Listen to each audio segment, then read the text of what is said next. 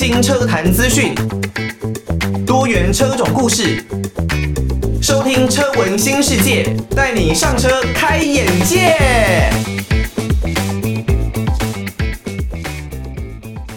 听到的是来自于井柏然《爱情掉在哪里》的这首歌啊！欢迎大家收听车闻新世界，带你上车开眼界。我是主持人艾格。车闻新世界呢，也来到第四十四集的节目了。这一集的节目要来跟大家聊一下关于露营的这一件事哦。讲到露营哦，其实我小的时候是还蛮不喜欢露营的，因为以前的露营真的没有像现在可能有很多的好的露营区，那或者呢是露营的装备都很舒服。以前的露营呢就比较土炮一点点哦。那因为那个时候大家资讯也没有那么的发达。不太了解怎么样露营才能够玩得好玩、玩得有趣，都是比较克难的一个环境啊。像夏天可能就真的在帐篷里面，好热、好热、好热，连睡袋都不想用。但是呢，地面又只有那么薄薄的一片类似帆布的东西啊，所以睡起来真的很不舒服。但是进睡袋实在是又太热，那时候也不知道有什么凉感的啦，还是有什么保暖的啦。哦，那如果冬天哦去露营，帐篷又没什么太大的防风的功能，那整个冷风灌进来是非常非常的冷的，你只能呢一直塞在睡袋里面哦。再怎么想去露营就是不舒服啊，那尤其洗澡又不方便。你如果呢露营区没有提供盥洗设备，那真的就是没有办法洗澡。就算有提供盥洗设备好了，很多一些比较老旧的露营区啊，这个盥洗的设备呢都比较老旧，你反而呢会觉得这个环境并不是这么的理想。但是当然很多人都会说，如果你会想要去露营，你会想要去野外这样子玩，你就不会去特别担心那一些蚊虫，或者呢是环境设备到底好不好。如果你真的很在意这个的话，那你干脆其实就去呃去饭店，其实就可以了，就能舒舒服服的住上一个晚上。那最近呢，因为我看了很多的 YouTube 的影片，上面有蛮多的 YouTuber，他们呢都会拍摄自己在野营，或者呢是去露营区露营啊玩啊，各种各样的一种野营的方式，看了也真的是觉得诶，还蛮想去露营的。那因为长大之后跟同学也是有去露营过，他们所使用的设备、所使用的道具，我觉得跟过去都是有蛮大的一个差异哦。那我看到的这些 YouTuber 呢，包括了像韩国的 Rerun on Air，或者是澳洲的 Go Four by Four，他们其实在整个拍摄的手法，还有介绍他们露营的过程，还有台湾像是野兔来躺，我觉得也很棒，都让我们感受到哎。他们在整个野外的氛围气息当中是如何去享受大自然的，把自己跟大自然融为一体啊！所以现在的我呢，已经不会这么排斥去露营了，甚至我也很喜欢尝试睡在车上，有一点车宿的感觉。现在很流行嘛，很多人都喜欢做车宿。那不知道大家有没有这一方面的兴趣或者是习惯呢？如果你有一些还蛮有趣的露营故事啊，或者是你对于露营有什么样的见解的话，都欢迎哦，可以寄信到台北北门邮政一千七百号信箱，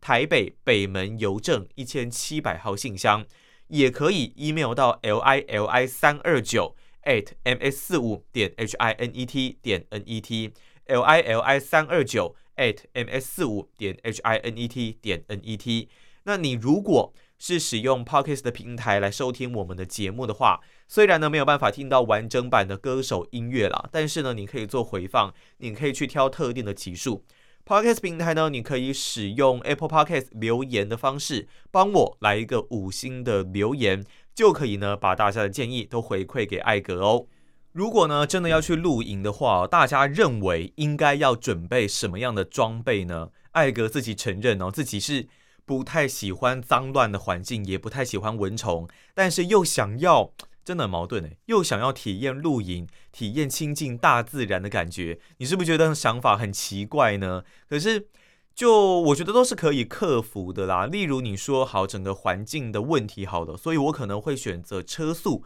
我可能会选择睡在车上，甚至是替我的车子来安装车顶帐，我可以用楼梯爬上去，在车顶上面睡觉。也许对我来说会比较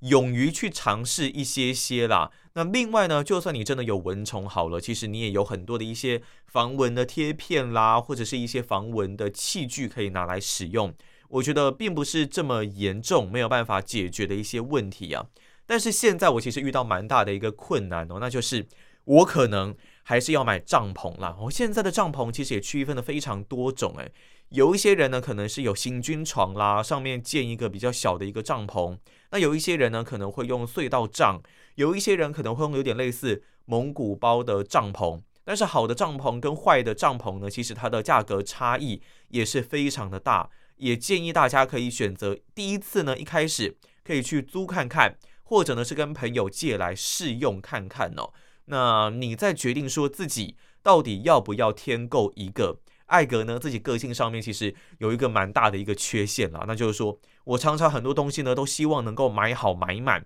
既然要买，就要买好的。我既然要买呢，就要买顶规。那我既然要用，我就要直接去买，直接把帐篷买回来。那好不好用之后再说，真的不好用就可以二手卖掉。但是你不要忘记啊，任何的产品基本上，除非是稀有产品可以增值的，不然你用过一定都是掉价的啦。不然人家干嘛买二手啊？他就买新的就好啦。所以，呃，还是建议大家可以冷静一点。我也是在对自己喊话，冷静一点。不要太冲动的去买这些东西啊，毕竟也不是什么太便宜的产品。好，那有人会说，那你原本有考虑车顶帐，为什么就不装了呢？主要是因为我现在所开的车子是丰田的 4Runner，那 4Runner 呢，我是 TRD Pro 的版本。好，原厂加上行李架的高度其实就已经够高了，就已经来到大概两米零三、两百零三公分左右这样的数字啊。这是连很多地下停车场可能都没有办法下去的一个数字，所以呢，我就把行李架给改掉、改低，改装成 ARB 的 Best Rack。那这个 Best Rack 呢，它大概可以让车高下修到一百九十三、一百九十四公分左右。OK，下修下来了没有问题，但是这个 Best Rack。它可能没有办法装车顶帐，因为整个扣环呢，还有锁点的部分，可能是没有办法负荷整个车顶帐的。那另外还有一点是，我现在好不容易把车高压低到一九三、一九四，我到目前为止在市面上所看的各式各样的车顶帐呢，基本上它的高度，整个收纳起来的高度，最少最少也是要大概三十公分左右。所以这样上去就两百二十几公分的一个车高，我不是连我自己住的家里的地下停车场都下不去了吗？所以也没有办法做这样子的一个配置哦，这是最实际的一个问题。你总不可能装了车顶帐，结果反而必须要把车子给停在外面吧？那就有点奇怪啊。那另外一个点就是说，我原本有想了，那我是不是呃要用的时候把车顶帐给放上去？那不要用的时候呢，就把它给卸下来。当然可以，美国也是有人这么做。但你知道，一个车顶帐基本上也是几十公斤在跳，诶，所以你也不可能说靠一己之力，好像就是扛个脸盆一样把它给扛下来啊，没有办法。你至少也是需要大概三四个人帮忙，一起把这个大型的车顶帐给卸下来。在美国，有些人呢会卸下又装上，卸下又装上的主要原因。就是因为他们有很多人是有自己的这种独栋透天的车库，那这个车库里面呢，有一些人甚至可以改装成机房，它会有一些起架的起降的机具，那可以帮助你呢把车顶帐给吊起来，把它给卸下，那再把它吊上去放到车顶上面，你再去做安装锁定的一个动作就可以了。所以在购买这个车顶帐方面，我觉得现在。已经是不太可能的一件事情了。你有没有什么好建议呢？可以提供给艾格，让艾格来参考看看呢？哦，所以呢，依照目前整个的状态来说呢，以艾格这一边的角度而言，应该还是会买一个简单的帐篷，然后再加上自己其他的一些器具。其实我自己一直在考虑哦，到底要不要就直接给睡车上？那这样子呢，好像只要买一个简单的床垫。或甚至呢，是一些像外面现在有卖很多那一种可以充气的哦，可以充气，另外打气，然后还可以泄气再收起来的床垫，用车速这样的方式也不错。但是在台湾近期哦，其实有蛮多的一些观光景点都有发出说，呃，不希望在他们的一些提供给观光客的停车场被这些车床族啊、车速族给占据。其实我觉得，如果你是公用的地方呢，那基本上你是可以把车子停在那一边的，不管多久。如果你没有明文规定的话，但是以台湾以东方社会而言，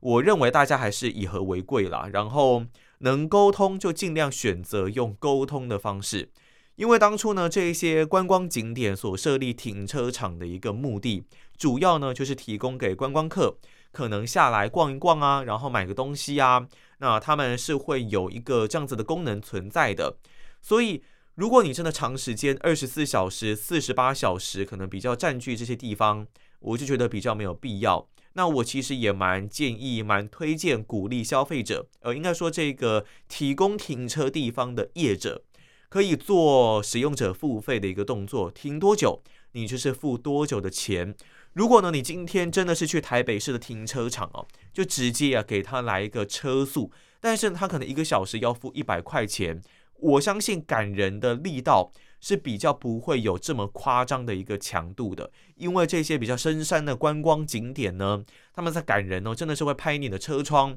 跟你说，哎，这里不可以车速哦，不可以车路哦。不过。我其实也认为，对于这一些业者而言哦，比较保险的方式，应该是你找执法单位、找警察，而不是自己去拍人家的车窗。如果呢，你把人家的车子给弄坏了，或者是出现了刮伤，那你有办法去做这一方面的赔偿吗？好，我在这一边，我真的长时间车速是我的问题，但是你不应该这样子直接敲打人家的车窗，而是你不管怎么样，你都要透过其他的方式。不管是你找警察、找公权力来介入，什么都好，但你还是要必须注意自己的行为。也许你是有理的，但是不能因为你有理就无尽的打压别人。好，这是额外所讨论的一个话题哦。车速这一方面也是艾格自己考考虑的一个项目。尤其呢，你可以去一些海边啊，或是深山野岭啊，那在里面车速，我相信那个氛围是非常非常棒的。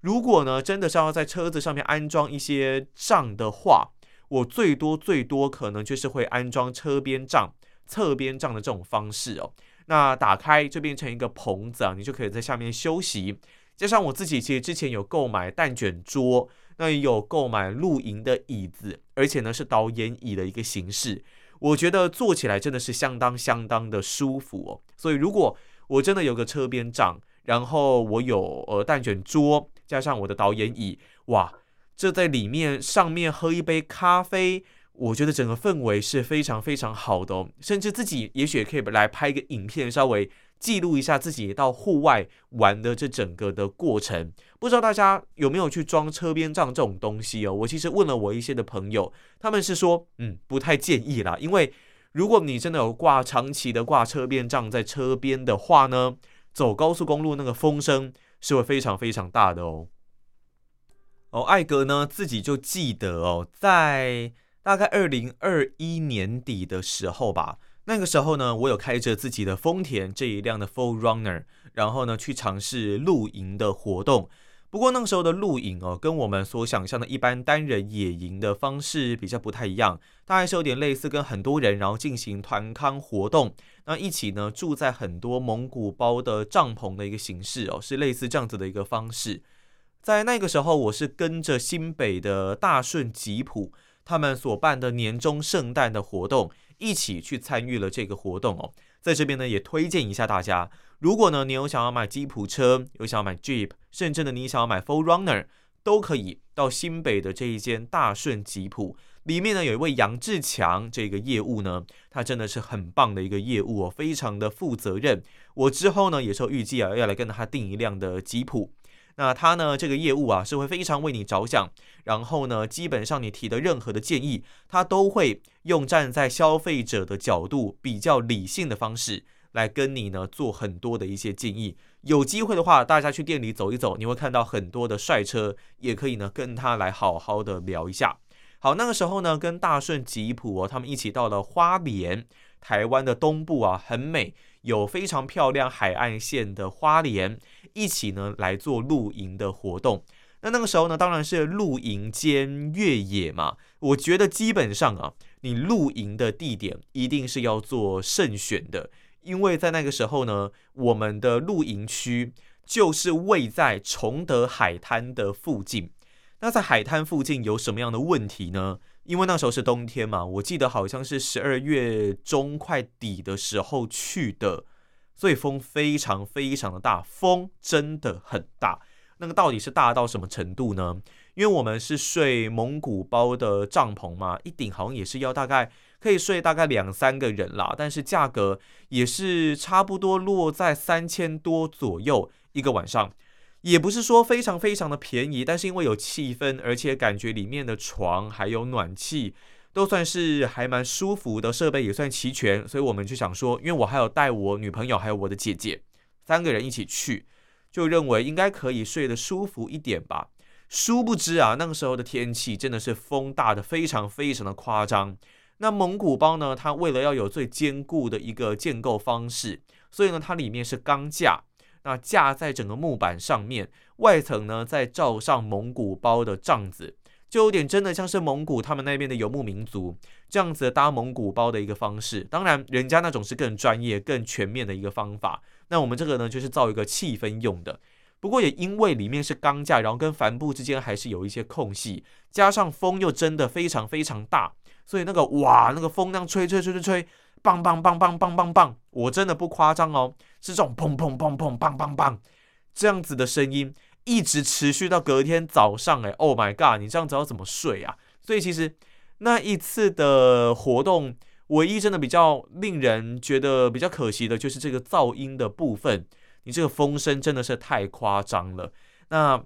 当天应该没有任何睡蒙古包的人是睡得着的哦。志强还有特别跟我说，他很很有趣的跟我说了，还有客人，好像他们那时候还有客人吧，就隔天早上真的觉得受不了，很早起床，大概四五点。就已经被这个风声再次的给吵醒，那就直接驱车回台北了，就直接从花莲在很早啊，就直接先开车离开了，受不了这样子的一个风声，这样子的一个噪音啊。所以说，如果你真的要去露营的话，因为那个时候其实有很多的车主，他们当然都是相当专业的露营玩家，他们可能自己可以搭帐篷，自己呢有车顶帐。那不过呢，在那一次有一个大草原，他们本来要搭在上面。但是因为风实在太大了，甚至有人的帐篷被吹坏了哦，车顶帐啊，或是自己搭的帐篷，整个被吹垮啦、吹坏啦，哇，那这就真的比较得不偿失喽。你真的要去露营，还是要评估一下天气的状况哦，这样子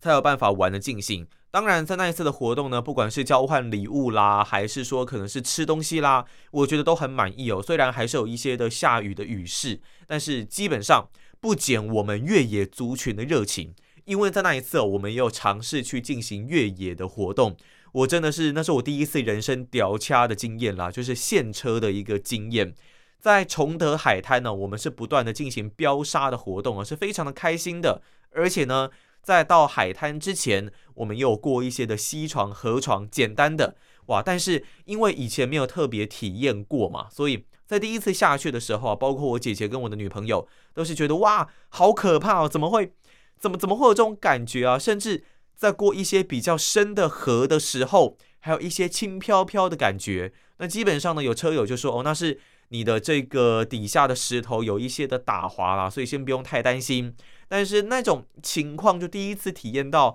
会觉得。比较过度刺激一些些啊，在那个时候，尤其又有下雨啊，又很怕河水暴涨，还是建议大家，如果有下雨的话，这些溪床呢，如果是有疑虑的，很深山里面的，它可能有一些上游的哦，就尽量是不要去了啦。那在那一次的活动呢，我是掉在沙里面哦，沙子里面，现车陷在沙里面。那个时候呢，也是吉普车友啊，很好心的。帮我用这个拖车绳哦，我们前前几集的节目呢有介绍过一些救援的装备嘛。那他用拖车绳帮我把车子从沙堆里面给拖出来哦。可是我觉得那时候我做的比较不好的一个地方就是我没有遵循，真的你必须要尽量走一些平坦的路的原则。我那时候已经快到终点了，看到大家停车的地方了，但是哇，很可惜，我在最后关头有一个比较凸起的沙丘。我没有闪开它，我想要直接碾过去，赶快去跟大家汇合啊！这心躁急躁的结果呢，